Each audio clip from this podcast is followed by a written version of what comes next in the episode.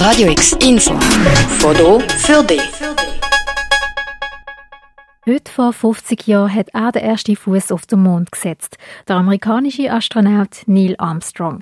Sein Satz dazu, ein kleiner Schritt für den Mensch, ein großer Sprung für die Menschheit, ist in die Geschichte eingegangen. It's one small step for man, one giant leap for mankind. Ab den 1950er Jahren hat es während dem Kalten Krieg zwischen den USA und der Sowjetunion einen Wettlauf ins All gegeben. Die USA hat aber gleich mal einen grossen Erfolg können feiern.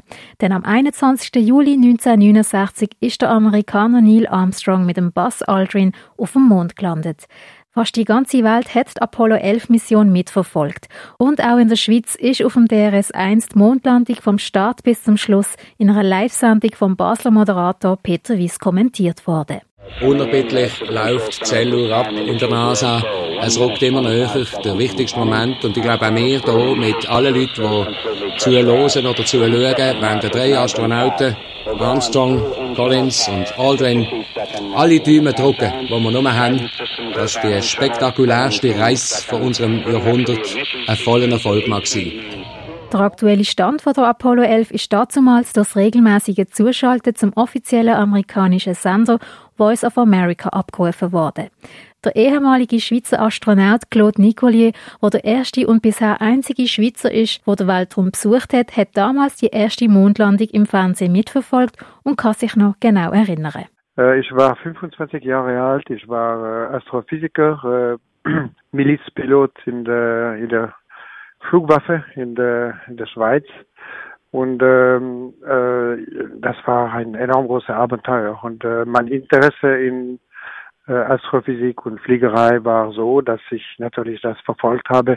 Das war eine, ein großes Abenteuer der Menschheit, würde ich sagen. Die Apollo 11 hat damals am 16. Juli 1969 gestartet. Die Fahrt ist in mehrere Phasen eingeteilt. Man hat nämlich von der Erdumlaufbahn in die Mondumlaufbahn wechseln. Mit einem Bremsmanöver ist man damals schlussendlich auf den Mondkurs gekommen. Der Claude Nicolier über das Gefühl und auch die Tücke während der Weltraumfahrt. Für mich, es war ein, eine fantastische Abenteuer, aber es war auch, äh, ich würde sagen, Verantwortlichkeit und äh, Arbeit. Wir mussten bei meiner zweiten Flug äh, wichtige Reparaturarbeiten durch, durchführen am Hubble Weltraumteleskop. Das war wirklich äh, Verantwortlichkeit. Also das war das dominante Gefühl. Natürlich Schwerelosigkeit, die schö schöne Sicht der Erde und des Himmels, das war fantastisch. Aber prinzipiell hatte man einfach eine ziemlich schwierige Aufgabe, die man durchführen musste.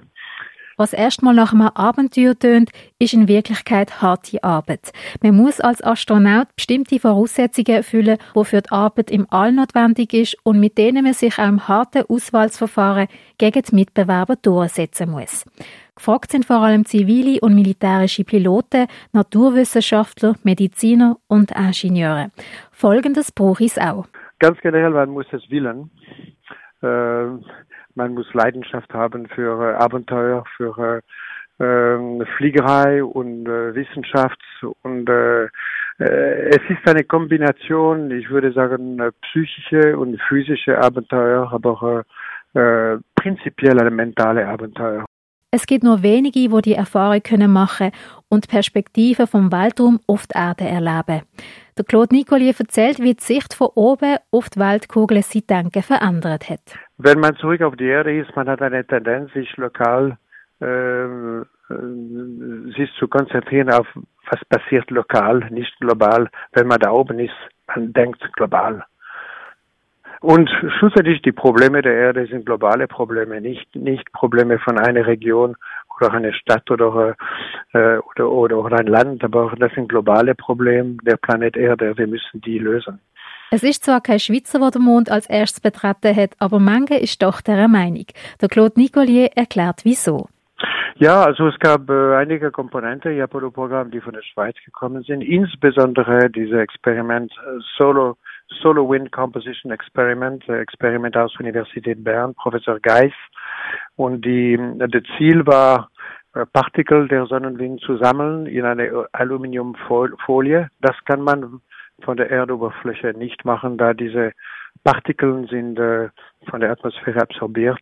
Es gibt keine Atmosphäre um den Mond, das heißt, diese Partikeln sind direkt auf diese ähm, äh, Folie gekommen. Mit an Bord ist also ein Schweizer Experiment gewesen. Und genau die Folie, die wie eine Flagge ausgesehen hat, hätte Louis Armstrong vor der amerikanischen Flagge in den Mond gesteckt. Also ist sozusagen die Schweizer Wissenschaft bei der ersten Mondlandung dabei gewesen.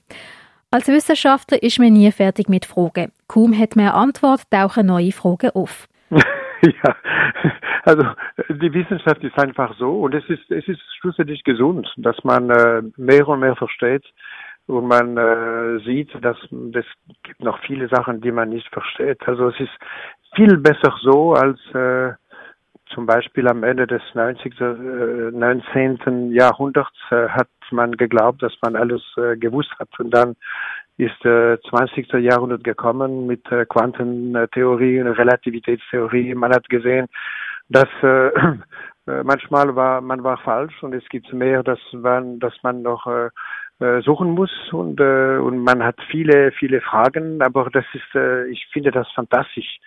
Und noch heute denkt der Claude Nicolier zurück an die Übertragung von der ersten Mondlandung und wird emotional. Es gibt einfach äh, einige Worte von Astronauten. Für mich, äh, Neil Armstrong, nach der Landung von äh, äh, der Mondlandefähre äh, auf äh, die See von Tranquilität, äh, Houston, Tranquility Base hier, die Eagle is landed. Ich finde das fantastisch.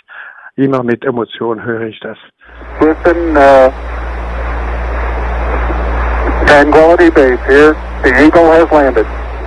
Das sind nämlich im Louis Armstrong seine Worte zum Kontrollzentrum in Houston gesehen, wo die Mondfähre Eagle auf dem Mond gelandet ist.